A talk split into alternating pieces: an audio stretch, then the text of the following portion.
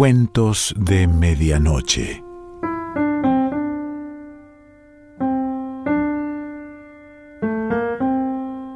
El cuento de hoy se titula La Dama de Blanco y pertenece a Washington Machado.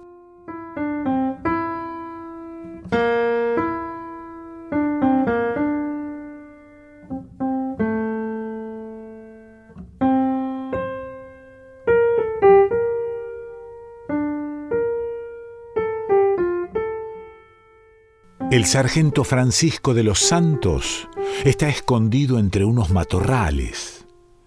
Ha tomado la precaución de no encender fuego para no descubrir su posición.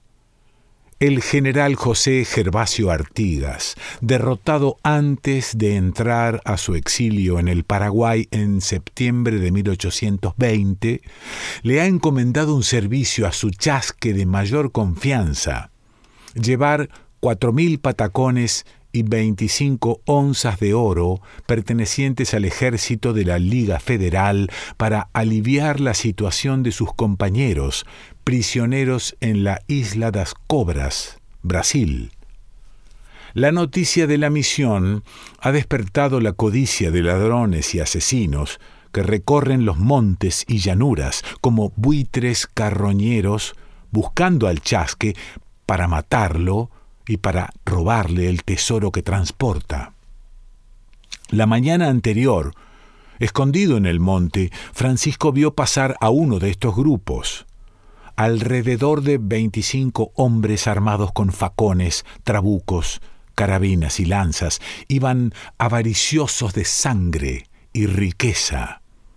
Vio sus rostros desencajados y sintió miedo pero pensó en la misión encomendada por Artigas, la promesa hecha al general y la firme convicción de cumplir con la difícil tarea de atravesar un inmenso trecho, calculado en más de tres mil kilómetros, sin mapas y sorteando toda clase de peligros. Prevenido por la visión, ahora espera con ansiedad la caída del sol para cruzar el arroyo y luego continuar el camino. Ha decidido cabalgar de noche y esconderse de día. Con las primeras sombras monta silencioso el caballo y se dispone a cruzar el arroyo. Caballo y jinete se desplazan sigilosos. A punto de entrar al agua, la ve. Una mujer vestida de blanco, con un pañuelo de seda que cubre prácticamente todo su rostro.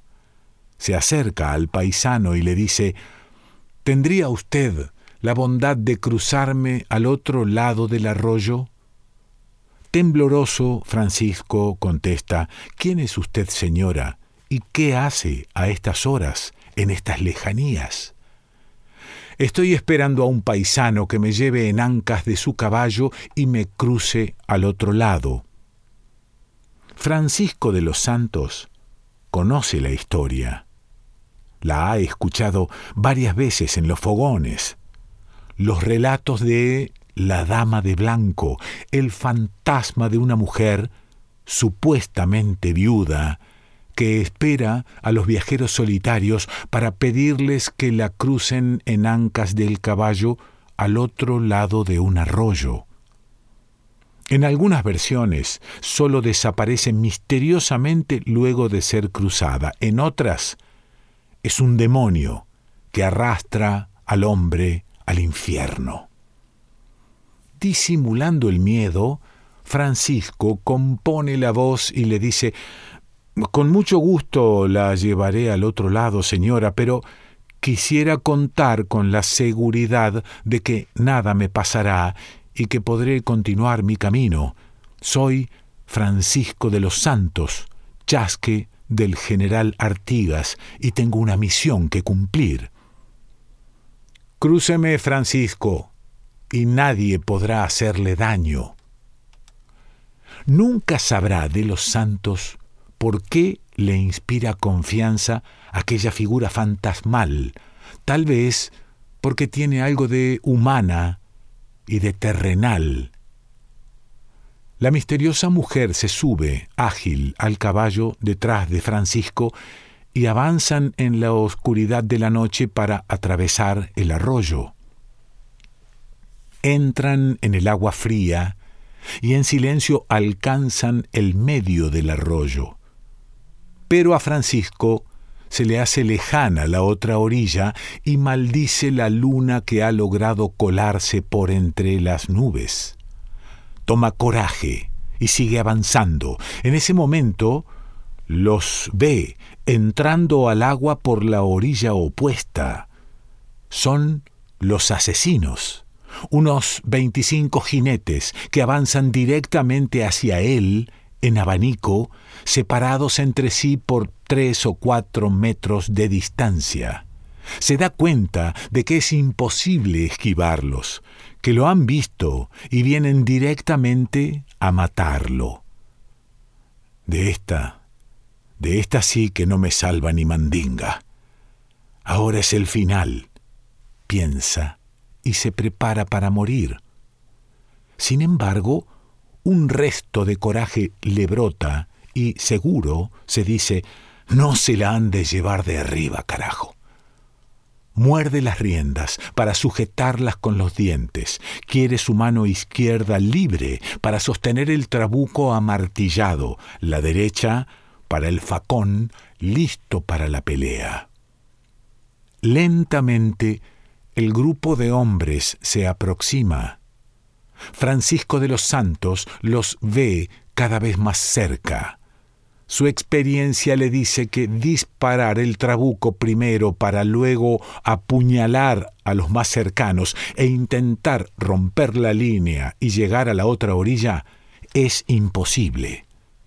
Seguramente los hombres traen las armas de fuego listas para acribillarlo y los facones deseosos de atravesar su carne un escalofrío le corre por las costillas.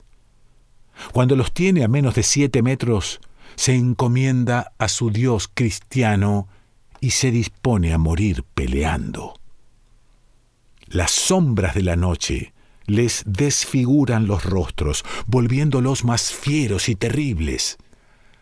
A cinco metros, con las manos crispadas y la piel erizada, siente una extraña mezcla de coraje y miedo.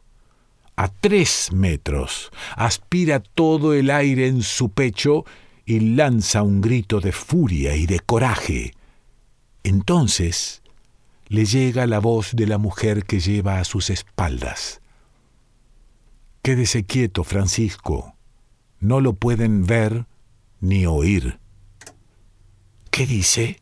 la interroga Francisco entre dientes mientras yo esté arriba del caballo, ellos no lo pueden ver ni oír. Siga derecho y pase tranquilo. El caballo cruza entre los fieros bandidos y Francisco escucha la respiración y huele la transpiración de hombres y bestias. Incluso se anima a mirarlos. Van sigilosos, ignorantes de su presencia de los santos llega a la orilla. Se introduce en el monte, ata el caballo en unas matas de paja brava y estira la mano para que la dama baje. No se moleste, Francisco, bajo sola, dice la mujer al tiempo que se descubre el rostro. Francisco no le puede quitar la vista de encima y obedece aprecia detenidamente a quien le ha salvado la vida. Es una hermosa mujer, de no más de 25 años, de cabello rubio y ensortijado, con todos los modales y características de una dama de clase alta. Gracias, señora. Le debo la vida. Gracias a usted podré llegar a destino y cumplir con la encomienda de mi jefe. Soy un gaucho pobre nacido en la banda oriental. Solo tengo mi dignidad, mi honor y mis manos para trabajar. Pero estoy en deuda con usted y me pongo a sus órdenes para lo que guste mandar.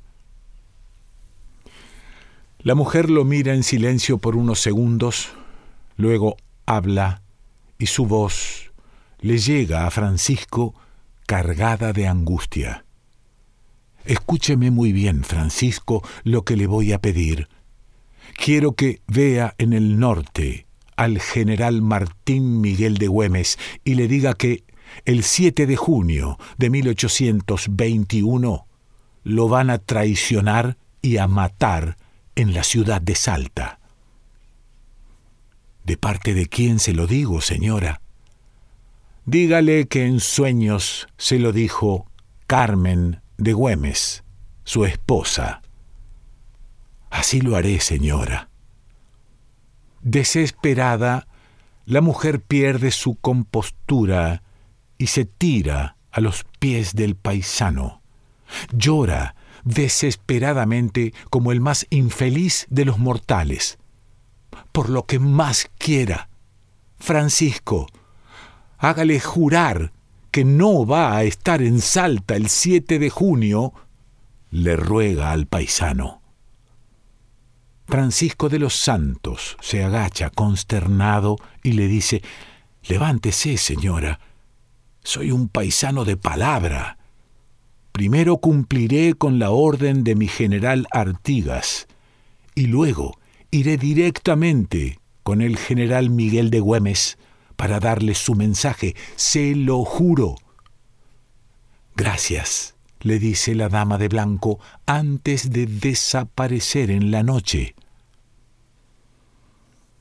Francisco de los Santos, el chasque de Artigas cuya historia se enseñará en las escuelas del Uruguay muchos años después. Recorre más de tres mil kilómetros a caballo, rodeado de enemigos, hasta llegar a Brasil y entregar su preciada encomienda a los tenientes de Artigas, prisioneros. Después continúa a Salta, conducido por la promesa hecha a la dama de blanco. Sin embargo, el general Miguel de Güemes lo escucha contar su historia y lo toma por loco. Francisco de los Santos insiste, desesperado, y Güemes, sintiendo pena por este fiel seguidor de su amigo Artigas, ordena escoltarlo por la fuerza hasta el lado oriental del río Uruguay. El 7 de junio de 1821, una partida española, comandada por José María Valdés, entró por sorpresa en la ciudad de Salta, utilizando la información que le vendiera el traidor Mariano Benítez a cambio de cinco mil pesos. El general Güemes montó en su caballo, saltó sobre los pelotones enemigos y un balazo le provocó la muerte. Su esposa, Carmen Puch, se cortó su espléndida cabellera ensortijada, se postró en el sitio más oscuro de la habitación, se negó a comer y se dejó morir por amor a su adorado esposo, sorda a las súplicas desesperadas de su padre, sus hermanos y sus hijos. Envuelta en llantos y ardiendo de fiebre, se le escuchó decir antes de morir, si yo pudiera avisarle y salvarlo. Cuentan que la dama de blanco hace casi dos siglos que sigue apareciéndose a los paisanos en distintos puntos de estas latitudes para pedirles que la crucen a la otra orilla de algún arroyo. Luego desaparece misteriosamente. Los jinetes no comprenden sus designios porque ya no manda mensajes a nadie. Washington Machado.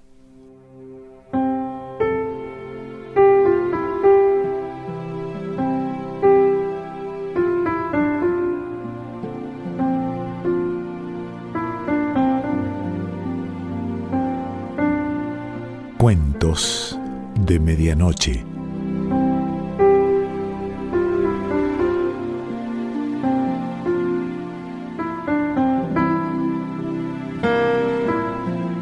Selección Pancho Mondino.